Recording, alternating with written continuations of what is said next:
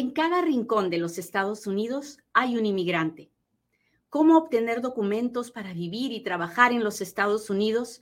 Es una pregunta con muchas respuestas. Yo soy Katia Quiroz, abogada de inmigración, y en Inmigrando con Katia encontrarás todas las respuestas. ¿Puedo arreglar si soy indocumentado en los Estados Unidos? Hoy día vamos a contestar la pregunta de si puedo arreglar en los Estados Unidos, no saliendo a mi país, en los Estados Unidos. ¿Puedo arreglar si estoy indocumentado? ¿Puedo arreglar si tengo una orden de deportación y no me he salido? Así que este es el momento en el que yo le pido, por favor, que le machuque el botón de compartir y me permita llegar a un inmigrante más, a uno de esos que tiene la pregunta y que no tiene la respuesta que escucha la historia que le cuenta el compadre, la comadre, el tío, el primo o el conocido que encontró en el baile y que le cuenta una historia de horror y la persona se va a su casa diciendo, pues nunca podré arreglar. Así que a esas personas estoy buscando. Si me ayuda, por favor, machúquele el botón de compartir y permítame llegar a una persona más en sus redes sociales. Si tiene grupos, si tiene lugares donde me puede compartir, por favor hágalo no le voy a quedar mal, yo no vendo nada, yo no ofrezco nada, yo lo único que hago es compartir información para que las personas tomen mejores decisiones. Así que ya lo sabe. Si lo comparte, si se suscribe a uno de nuestros canales, por favor, uh, déjemelo saber. Póngame un dedito, póngame un corazoncito, dígame, Katia, ya lo compartí mándeme las estrellas, los diamantes, los super chats, los super stickers, las etiquetas, porque todo lo que recaudemos de eso este mes será para SafeNest. SafeNest es una organización sin fines de lucro que ayuda a las víctimas de violencia doméstica que están buscando un lugar donde dormir y donde comer. Así que ayúdeme a ayudar. Muy bien, pues sigamos muchachos. Empecemos por el principio. Usted ya sabe que a mí me gusta siempre empezar por el principio. La pregunta es, ¿puedo arreglar si estoy indocumentado en los Estados Unidos? Y la respuesta, aunque no le guste, es depende. ¿De qué depende, Katia? Ah, eso es lo que le voy a contar ahora. ¿De qué depende?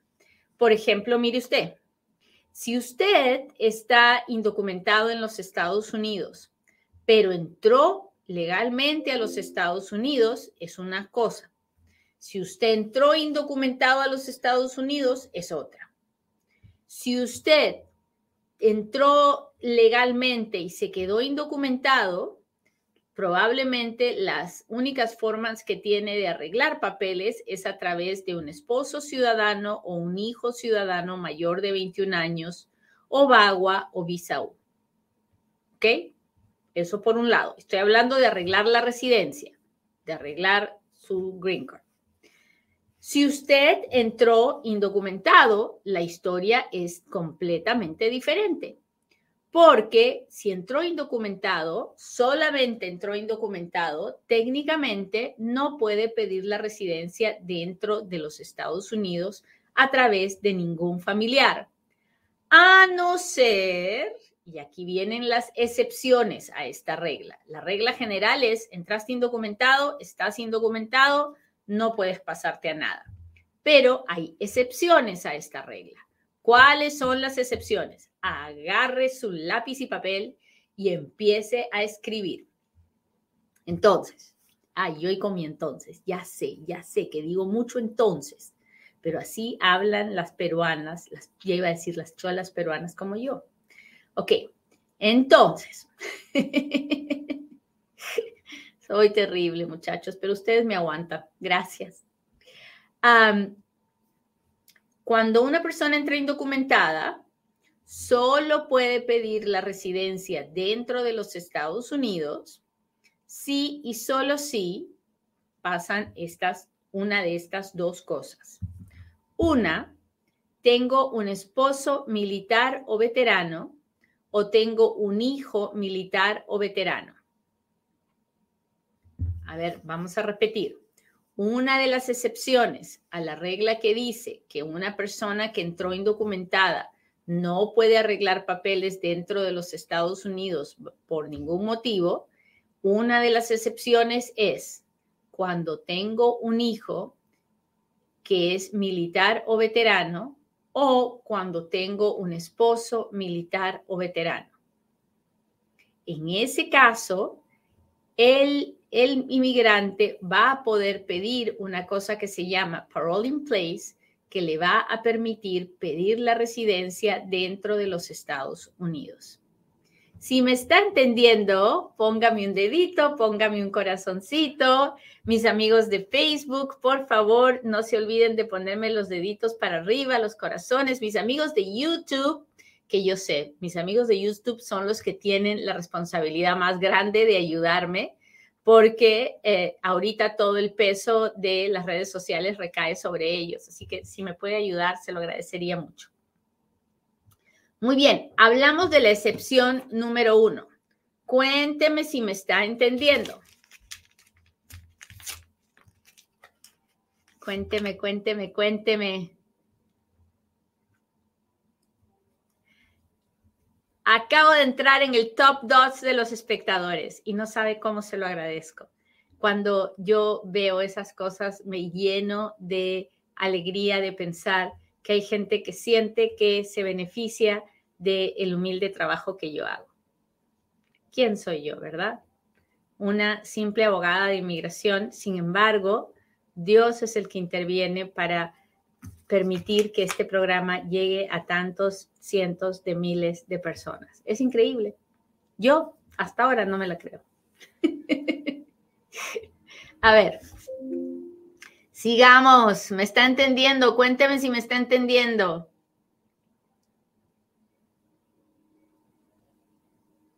Muy bien, Caro, gracias por estar aquí. Caro Saleve, gracias, Alberto, Eric. Ah, muy bien, Margarita. Ahí sigo, ahí sigo. Hablemos de la excepción número dos. Entré indocumentado, estoy indocumentado, pero soy 245I. Y usted me dirá, ¿soy qué? 245I. ¿Y qué cosa es la 245I? Mire, le voy a explicar. Resulta que hace muchos años hicieron una ley que se llama INA ah, sección 245I. Y esta ley dice así, si tú tienes una petición familiar o una certificación laboral de antes de abril 30 del 2001 y tú puedes probar que estabas en los Estados Unidos en diciembre 20 del 2000, entonces, si entraste indocumentado, vas a poder pagar mil dólares a cambio de que te dejemos pedir la residencia dentro de los Estados Unidos. Esa ley se llama 245I del Código de Inmigración. INA es el Immigration and Naturalization Act, o sea, la ley de inmigración y naturalización. la sección donde se encuentra esta ley es en la sección 245, específicamente en, el, en la subsección I. Por eso se llama la 245I. ¿Hasta ahí estamos claros? Entonces, si estoy indocumentado y entré legal, puedo arreglar a través de la petición de un esposo ciudadano o de un hijo ciudadano mayor de 21 años. No, pero Katia, mi petición es de mi hermano, es de mi papá. No puede. No puede arreglar dentro de los Estados Unidos, aunque entró legal. Pero me pidió mi esposo residente. Si usted ya está indocumentada, no puede, aunque le pide el esposo residente. Tiene que ser esposo ciudadano o hijo ciudadano mayor de 21 años. Ok, Katia, listo, no puedo. Entonces, ¿qué tal si entré indocumentado? Si entró indocumentado, muchas gracias por ese corazón rosado. Si entró indocumentado, entonces, dentro de los Estados Unidos, no puede arreglar la residencia a no ser que tenga un esposo militar o veterano o que tenga que sea 245i, que tenga una petición familiar o una o una certificación laboral de antes de abril 30 del 2001 y usted pueda probar que estaba aquí el diciembre 20 del 2000. En esos casos, la persona podrá pedir la residencia dentro de los Estados Unidos sin tener que salir.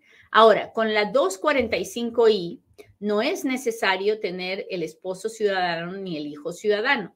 Con la 245i yo puedo pedir la residencia aun si es la petición de mi hermano, de mi papá, de mi mamá, ah, en cualquiera de esas situaciones. También con la petición del esposo residente o el esposo ciudadano o el hijo ciudadano. Pero si entré indocumentado, la 245i me permitirá pedir la residencia sin tener que salir de los Estados Unidos. ¿Hasta ahí estamos claros? Cuénteme si me está entendiendo. Pero la mejor manera que tiene de contarme si me está entendiendo es poniéndome un dedito, un corazoncito, mandándome las estrellas, los super chats, los super stickers. De esa forma ah, hacemos que el video se vea con más personas. Ahora, vamos a la pregunta, a la siguiente pregunta. ¿Puedo arreglar si tengo una orden de deportación y nunca me he ido? ¿Qué pasa ahí? Bueno, muchas personas pasan por un proceso de deportación, van a ver a un juez de inmigración y cómo sucede eso, uy, de muchas formas, porque le metieron una aplicación a la inmigración para la que no calificaban, entonces el, oficial de inmigración les niega y los pone en proceso de deportación, o se buscan un, notario y un llenapapeles de esos inescrupulosos o un abogado inescrupuloso que les dice yo te voy a conseguir el permiso de trabajo, pero para hacerlo les hace una aplicación de asilo político que luego le niegan para que lo, ponen, lo mandan a la Corte de Inmigración. En la Corte de Inmigración usted cambia la aplicación de asilo por una de cancelación de deportación y terminan dándole una orden de deportación. O uh, tantas formas. O usted se mete en un problema se mete en un problema con la ley, la policía lo detiene, usted termina en manos de ICE, ICE lo pone en proceso de deportación y el juez termina dándole una orden de deportación. Y a diferencia de muchas cosas que usted puede creer, cuando uno tiene un proceso de deportación frente a un juez, a uno no lo agarran y lo sacan del país, no. El juez le da una orden que dice, usted tiene 90 días para irse por su propio pie y esa es una orden de salida voluntaria, o le da una orden de deportación y le dice usted se tiene que ir y usted se tiene que ir por sus propios medios. Entonces, muchas personas no se van. Claro, no se van. ¿Y quién las va a juzgar? ¿Usted? ¿Yo? No, porque no se van, porque tienen que seguir dándole de comer a los hijos, tienen que mantener la casa, tienen que seguir trabajando. Y entonces no se van. Hasta ahí me han entendido la novela, ¿verdad? ¿Sí? Cuénteme, cuénteme, cuénteme. No se olvide de compartir el programa, porque si lo comparte vamos a ayudar a alguien más. Bueno, la persona no se va y se queda en violación de una orden de deportación. Y luego viene a verme y me dice, oye, ¿podré arreglar? Y la verdad del asunto es, podrá arreglar el día que pasen varias cosas, depende. Para poder arreglar tendrá que tener una visa aprobada y disponible, la petición de alguien, y además tendrá que reabrir el proceso de deportación para que el juez le quite la orden de deportación para que usted pueda obtener la residencia. Entonces, la respuesta es, ¿puedo arreglar después de una orden de deportación si no me fui? Sí. En todos los casos, no. Solamente si se dan estas dos situaciones. Se reabre el proceso de deportación, que es fácil decirlo, pero no hacerlo.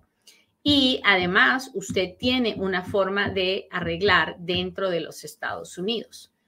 Ah, cuando esas dos condiciones se dan, entonces la persona sí puede arreglar dentro de los Estados Unidos sin tener que salir a pesar de haber tenido la orden de deportación, a pesar de no haberse salido cuando el juez le dijo que se saliera.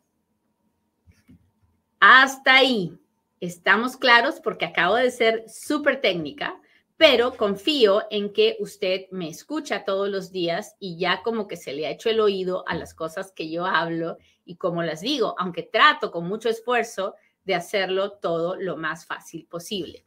Cuéntemelo todo, cuénteme si me está entendiendo,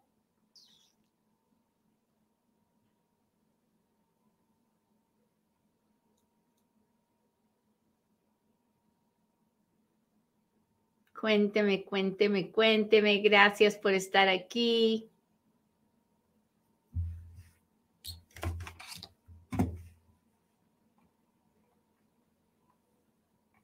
Muy bien, Minerva, ¿cómo estás? Gracias, gracias. Ay, la secret, la secret, gracias por eso. Alguien me puso buenos días, good morning, se lo agradezco mucho. Yo sé que es un esfuerzo para muchos de ustedes mandarme esos emojis, así que lo aprecio. Hola, Flaca, ¿cómo estás?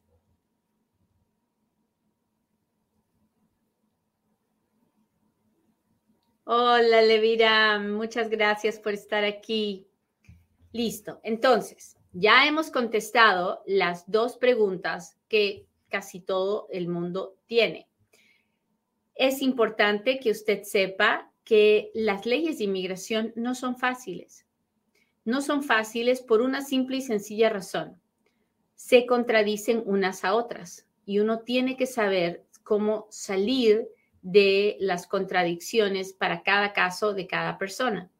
Así que por eso es muy importante que usted busque un abogado a la hora de hacer sus trámites. Yo sé, usted tiene miedo, los abogados son caros, usted no tiene el dinero, pero créame que hacer sus trámites sin un abogado y exponerse a equivocarse y terminar en un proceso de deportación es mucho más caro que invertir en un abogado desde el principio. Así que busque uno para hacer sus trámites de inmigración. Inmigración no es llenar formas. Quien le haga creer que el proceso de inmigración en los Estados Unidos es simplemente llenar formas, le está engañando. Eso no es cierto. Ah, así que tenga mucho cuidado, mucho cuidado. Ahora bien, hágame sus preguntas porque ahora es cuando Katia responde.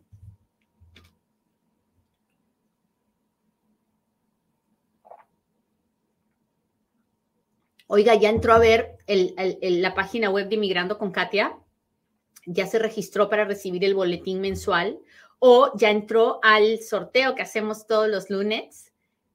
todos los lunes sorteamos una tarjeta de 100 dólares de Amazon. Así que uh, Abogado P, gracias por el corazón. No se olvide de entrar a inmigrandoconkatia.com.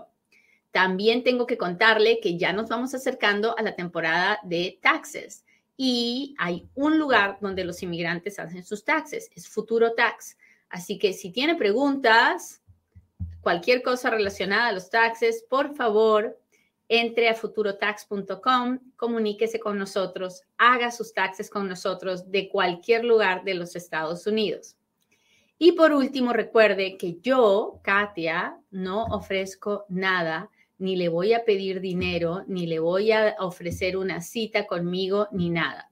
Yo trabajo para una firma que se llama GWP, Immigration Law, y no estoy vendiendo nada. Así que si usted ve por el WhatsApp, si usted ve por cualquier red social que yo estoy ofreciendo algo, es tranza. No es verdad. No soy yo.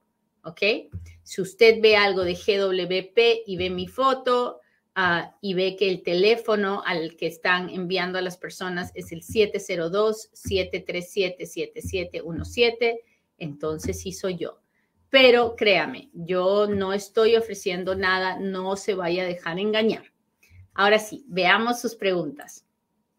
Abogada, me agarraron en la frontera, saqué las follas de DHS, salió que no hay récord, es igual que la folla CBP, mi abogado dice que es la misma. No, Omar, no es lo mismo. Usted necesita una folla a la patrulla fronteriza, una folla al FBI, antes de la folla a la oficina de inmigración no tiene esa información. Déjeme ver otro más. Gerson dice, estoy en proceso de ajuste de estatus por VAWA. Me aprobaron mi permiso de trabajo a los cuatro meses, uh, pero en la página USCIS dice que me enviaron un RFI por la I-131. ¿Qué me podrán pedir? No lo sé, pero usted tiene que contactarse con la oficina de inmigración, con el número de USCIS o mandarles un email y preguntar, decirles que no ha recibido el RFI, que necesita que se lo vuelvan a mandar, porque si no, le van a negar el permiso de viaje porque usted no contestó el RFI. Así que de volada, Gerson, espero que tenga un abogado. Ve, para eso hay que tener un abogado, para que cuando pasen estas cosas, el abogado reaccione inmediatamente. Déjeme ver si tengo otro super chat, otro super sticker de mis amigos de YouTube. Gracias, gracias, gracias por todos los deditos para arriba que me ponen mis amigos de YouTube. Se los agradezco mucho. Erika dice, acabo de suscribirme, espero el boletín y mi tarjeta de regalo. Gracias. Gracias por suscribirse. Muy bien, déjeme ver aquí. Vamos a pasarnos a Insta. ¿Con DACA se puede arreglar con hijos ciudadanos? No, DACA no me permite arreglar, pero con DACA, ah, pero si entré legal, puedo arreglar a través de mis hijos ciudadanos cuando tengan 21 años, o si tengo DACA, puedo pedir el permiso para viajar, para tener una entrada legal. Así que no lo sé, tiene que hablar con un abogado de inmigración en persona para que hagan una buena estrategia de cómo puede arreglar. El que entra por México puede arreglar papeles, depende de cómo entró y para qué entró, si entró con visa de trabajo, si entró con residencia, claro que sí, pero si entra indocumentado, está, está bien difícil que vaya a arreglar papeles. Si entra para pedir asilo y lo ponen en proceso de deportación, sus chances de arreglar papeles son 2-3%, y eso solo si trae muchas pruebas de por qué está pidiendo el asilo. Así que depende, todo depende. ¿Cuáles son las alternativas si entraste como turista? Bueno, si entras como turista, durante el tiempo que tienes permiso para estar aquí, puedes pasarte a una visa de estudiante, puedes pasarte a una visa de inversionista y, hasta ahí. Si, si, ya te quedaste indocumentado, la única forma que tienen de arreglar es a través de un esposo ciudadano o un hijo ciudadano mayor de 21 años. ¿Hay manera de arreglar por medio de la iglesia si soy un ministro? Sí. La visa hay, hay ministros, hay pastores, hay sacerdotes que vienen desde sus países con la visa R1 y luego pueden pedir la residencia dentro de los Estados Unidos. Si usted está indocumentado en los Estados Unidos, ya no puede pasarse a una R1.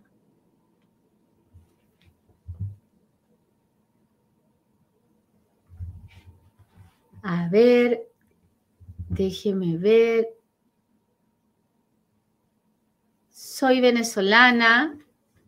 Mi hijo tiene 18 años. Si entra con parol, puede pedir la residencia. Ah, no lo sé, depende, depende de muchas situaciones. Si tiene alguien que lo pueda pedir, si tiene una mamá o papá ciudadano americano que lo pueda pedir, sí, eh, puede entrar con parol y pedir la residencia. Pero si no tiene nadie que lo pida, entonces va a tener que eh, pasar los dos años y ver luego qué va a pasar con ellos, ¿no? Déjeme ver, estoy en TikTok. Hola, Kirsi Reyes, muchas gracias. Ah, para la lotería de visas, ¿cuál es el tamaño de la foto? No, pues las dimensiones no me las acuerdo, pero es una foto de pasaporte, el tamaño pasaporte regular. Si usted entra a Google y pone foto de pasaporte, ahí le va a salir el tamaño.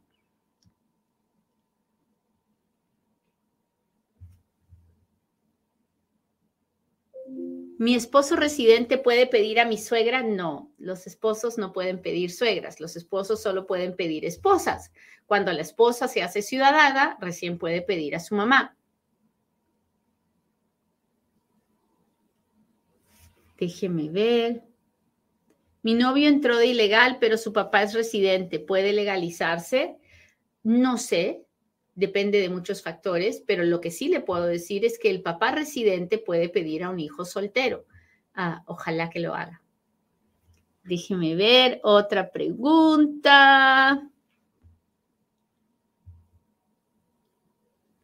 Hola, yo me entregué a inmigración y estoy en un proceso. Quiero la residencia, pero no por asilo. Ah, pues no sé de qué otra forma lo podrá hacer, porque cuando uno se entrega a inmigración, lo ponen en proceso de deportación. En proceso de deportación solo se puede pedir asilo, cancelación de deportación si uno tiene más de 10 años viviendo en este país, o la residencia si es que tiene una visa que está disponible y usted puede pedir la residencia. Así que eh, tiene que hablar con un abogado en persona. Muy bien, muchachos, me alegro mucho estar con ustedes hoy día. Le pido a Dios que hoy usted pueda sentirse amado. No necesita de nadie, nadie externo para sentirse amado. Solo tiene que sentir en su corazón que usted es un hijo perfecto de Dios y que Dios lo ama. Lo ama indescriptiblemente. Nos vemos la próxima en otro Inmigrando con Katia. Bye.